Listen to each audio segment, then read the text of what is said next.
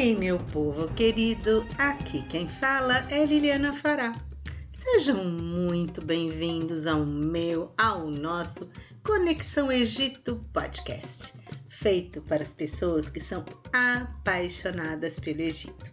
E eu tenho certeza que você é um apaixonado pelo Egito como eu, e por isso está aqui comigo Vamos juntos viajar pelas histórias maravilhosas que fazem da civilização egípcia parte de nossos sonhos e curiosidades mais instigantes? Espero que tenham gostado do meu último episódio, no qual falei da Reká, a magia egípcia. Se ainda não ouviu, pode usar qualquer aplicativo que você costuma ouvir suas músicas: iTunes, Spotify, Google Podcasts, Amazon. São vários. Se já ouviu e gostou, dê esta dica para algum amigo que também é apaixonado pelo Egito como você. Bem, atendendo a pedidos, eu hoje vou falar um pouco mais sobre a vida dos sacerdotes e sacerdotisas. Sim, nos episódios anteriores eu falei sobre mumificação, falei das magias e muitos ficaram curiosos para saber mais sobre a vida de um grupo social de vital importância no Egito os sacerdotes e as sacerdotisas. E a vital importância está no fato de serem completamente responsáveis por manter as forças de Maat, ou seja, harmonia, paz e justiça. Se está tudo bem e está tudo sob as bênçãos de Maat, então todos estão bem. Então, todos os rituais, todas as magias, todo o posicionamento do faraó visava essa plena harmonia. Quem acompanha os meus episódios entenderá que não há qualquer cunho religioso no que se fala sobre o Antigo Egito. Isso não existia naquela época. A classe sacerdotal teve um papel vital em toda a administração egípcia e não só na administração, mas no esforço em se manter o equilíbrio e proteger o faraó, proteger o Estado. Era uma verdadeira fonte de aconselhamento e muita dedicação. Ganhavam bem? Sim, muito bem, por tudo que faziam. Mas com o passar do tempo, houve uma clara desvirtuação dos reais propósitos. Mas eu vou desenvolver esse raciocínio com vocês. Os egípcios acreditavam que tudo tinha de ser Maat, ou seja, equilíbrio, harmonia, paz e justiça. E este poder Maat era sustentado, cuidado por uma força, uma magia chamada Reká. Para tal trabalho, existia uma classe especial que era responsável por cuidar e honrar os deuses diariamente os sacerdotes e sacerdotisas, o clero do Antigo Egito. Homens e mulheres podiam ser sacerdotes, podiam realizar as mesmas funções e receber os mesmos pagamentos. Era mais usual que, a, que as mulheres cuidassem das divindades femininas e os homens cuidassem das divindades masculinas. Embora se tenha pouca informação sobre o clero feminino, seu treinamento era exatamente igual ao treinamento masculino. Na maior parte das vezes, elas eram recrutadas nas camadas mais nobres da sociedade, na própria corte. No Império Novo, mais ou menos 1500 a.C., a rainha, a esposa do faraó, tinha o título de mãe divina, ou a esposa do próprio Deus. Estávamos na época de Amon em Karnak, e ela fica à frente da hierarquia feminina. Na prática, ela até tinha uma suplente para alguns assuntos espirituais, que era chamada grande sacerdotisa. E não era raro que a esposa do sumo sacerdote fosse a própria grande sacerdotisa. Alguns eh, historiadores colocam as sacerdotisas com a função de cuidar da música, da dança nos templos, cerimônias e festivais, mas não sejam ingênuos em achar que as mulheres tomavam conta da animação da festinha, como eu já ouvi de muitos. Quando se fala de música, nós estamos falando de dominação do som e efeitos acústicos que beiravam a hipnose. O uso da música como vibração capaz de mover objetos e provocar estados alterados de consciência. É a música como uma manifestação e manipulação de frequências. E as danças eram verdadeiros rituais e com diversos fins, desde ajudar, na fertilidade, agradar os deuses e conseguir a prosperidade no reino. No Egito, nada era por acaso. A Recá tinha uma finalidade para tudo entre o grupo de clero masculino e feminino. Os sumos sacerdotes, os que uh, estavam no alto da hierarquia, normalmente eram escolhidos pelo faraó. Às vezes era herdado do próprio pai do faraó, pois era normal um sumo sacerdote ficar dentro de uma família de governante por muito tempo. Ele seria o mediador entre o povo e os seus deuses. Era uma posição de poder político e religioso, e em toda a história do Egito, o sacerdócio desempenhou um papel vital em manter, em manter as crenças e as tradições.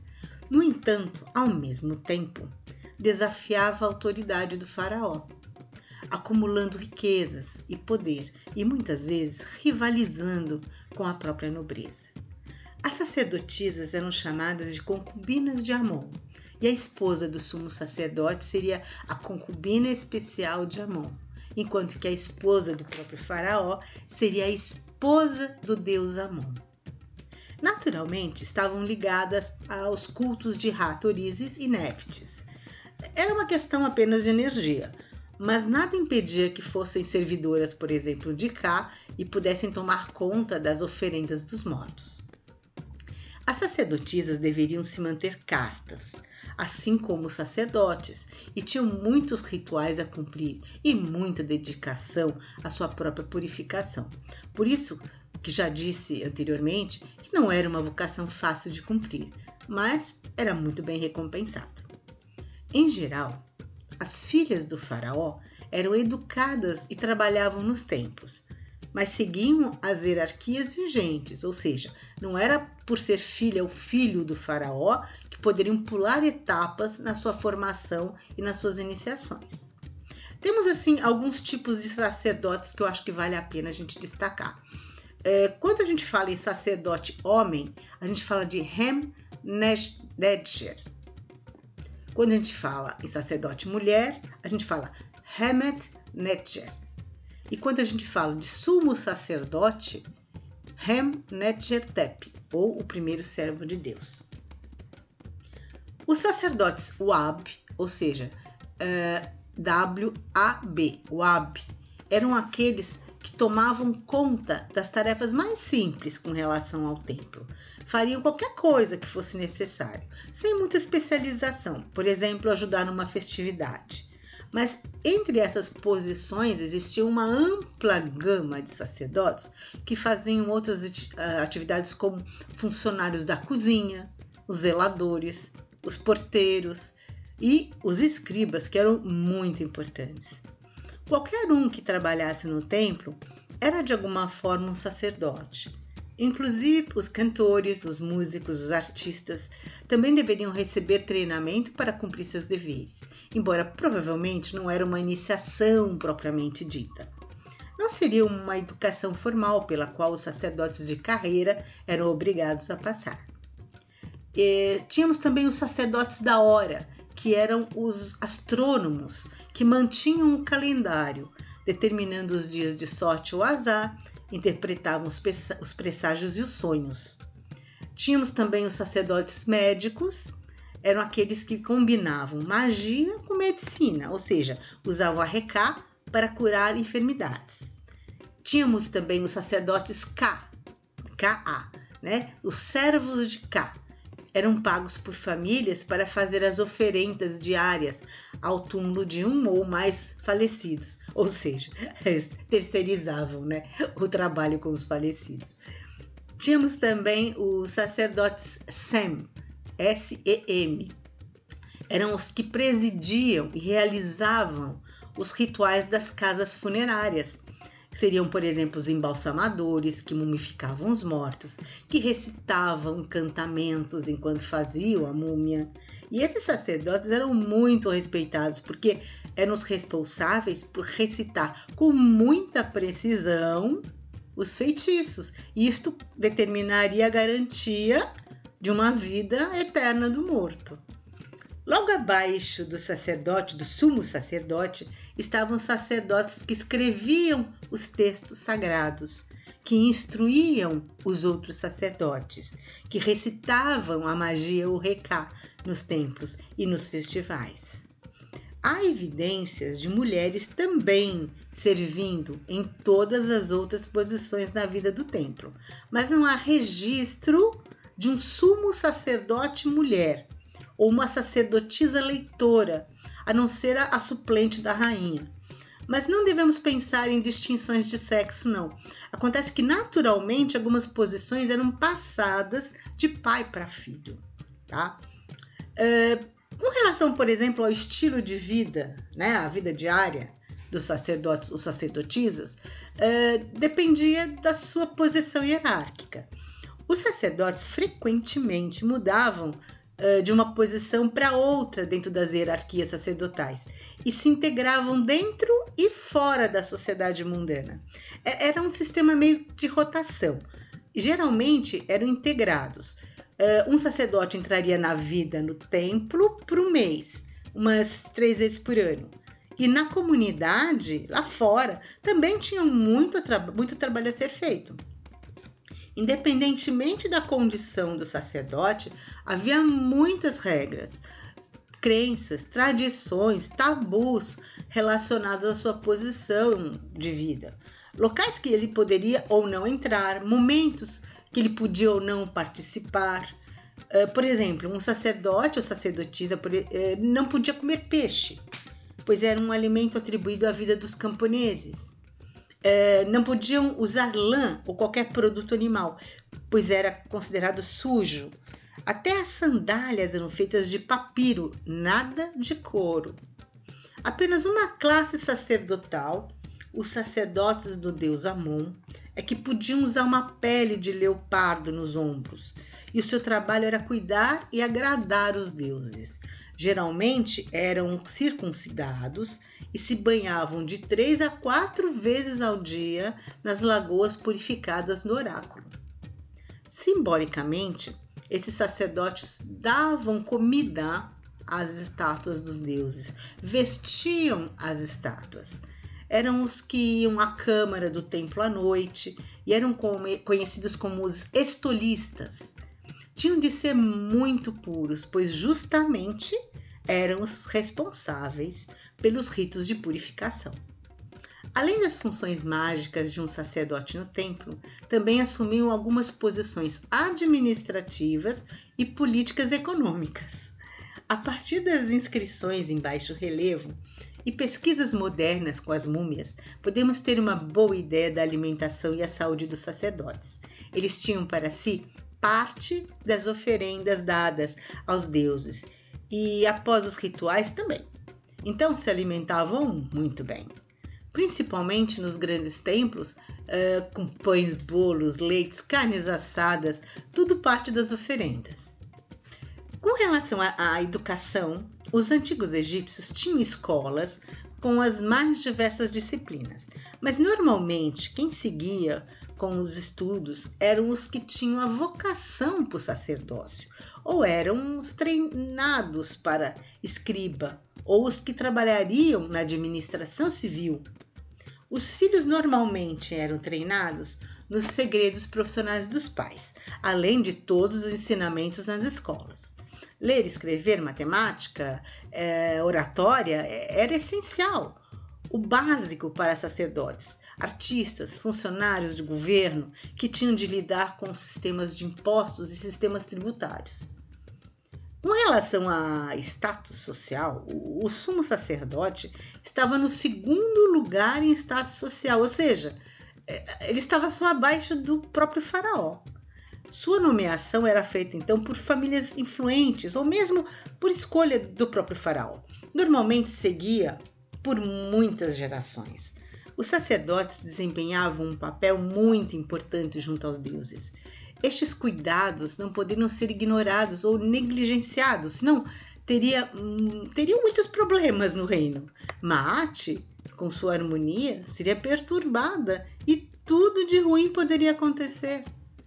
E por ter tão importante função, os sumos sacerdotes sempre foram muito bem recompensados. Não só por serem os consultores políticos do Faraó, mas como também líderes políticos para os templos que pertenciam. Ele era o encarregado de supervisionar os rituais, as cerimônias mágicas, bem como assessorar o faraó e a sua própria família. Alguns sacerdotes enriqueceram muito com tanto acúmulo de terras que recebiam de diversos governantes com o tempo. Pois os sacerdotes não só viviam de oferendas dadas aos deuses, como se beneficiavam de terras que estavam fora dos limites do tesouro real, ou seja, eram terras que não pertenciam ao reino do faraó, eram literalmente deles. Uh, na época de Akhenaton, o culto de Amon havia se tornado tão poderoso que se rivalizava com os poderes do faraó. Quem quiser saber mais sobre Akhenaton, não perca o meu episódio número 8. A posição da esposa do deus Amon ocupada por mulheres reais no templo de Karnak em Tebas, começou como um título honorário no Reino Médio do, no Egito, mas o novo reino se tornou muito poderoso. Akhenaton era muito místico e até, quem sabe, politicamente inapto. Muitos dizem que ele era politicamente inapto, mas ele facilmente reconheceu o perigo que os poderes do culto de Amon representavam e por isso tratou de enfraquecê-los com o estabelecimento de uma monolatria. Uns falam que era, né, uns, uns usam a palavra monolatria porque monolatria quer dizer é, quando você sabe que existem muitos deuses, mas você elege um, né? Não era o monoteísmo como a gente conhece, tá? Então era monolatria. Mas seus esforços foram em vão não só porque estava lutando contra mais de dois mil anos de tradição religiosa, mas porque muitas pessoas deviam seu sustento aos templos e à adoração dos deuses. Depois da sua morte, seu filho Tutankhamon aboliu a religião do seu pai e voltou aos, aos velhos templos, né? É, se a classe sacerdotal já era forte, vocês imaginem agora. Ela havia florescido se tornou muito poderosa em Tebas. Amon foi considerado cada vez mais o deus dos deuses e se tornou um poder político fortíssimo através do templo de Karnak. O poder dos sacerdotes comprometeu a posição do faraó, assim como Akhenaton temia. Amon foi o governante de Tebas e não o faraó. Ao invés do faraó, considerado o deus na terra, interpretar a vontade dos deuses para o povo, agora eram os sacerdotes que consultavam os deuses diretamente e interpretavam suas respostas. Os assuntos cívicos, criminais, assuntos políticos, assuntos domésticos, políticas de construção eram decididos por Amon, cuja vontade era interpretada e implementada pela classe sacerdotal.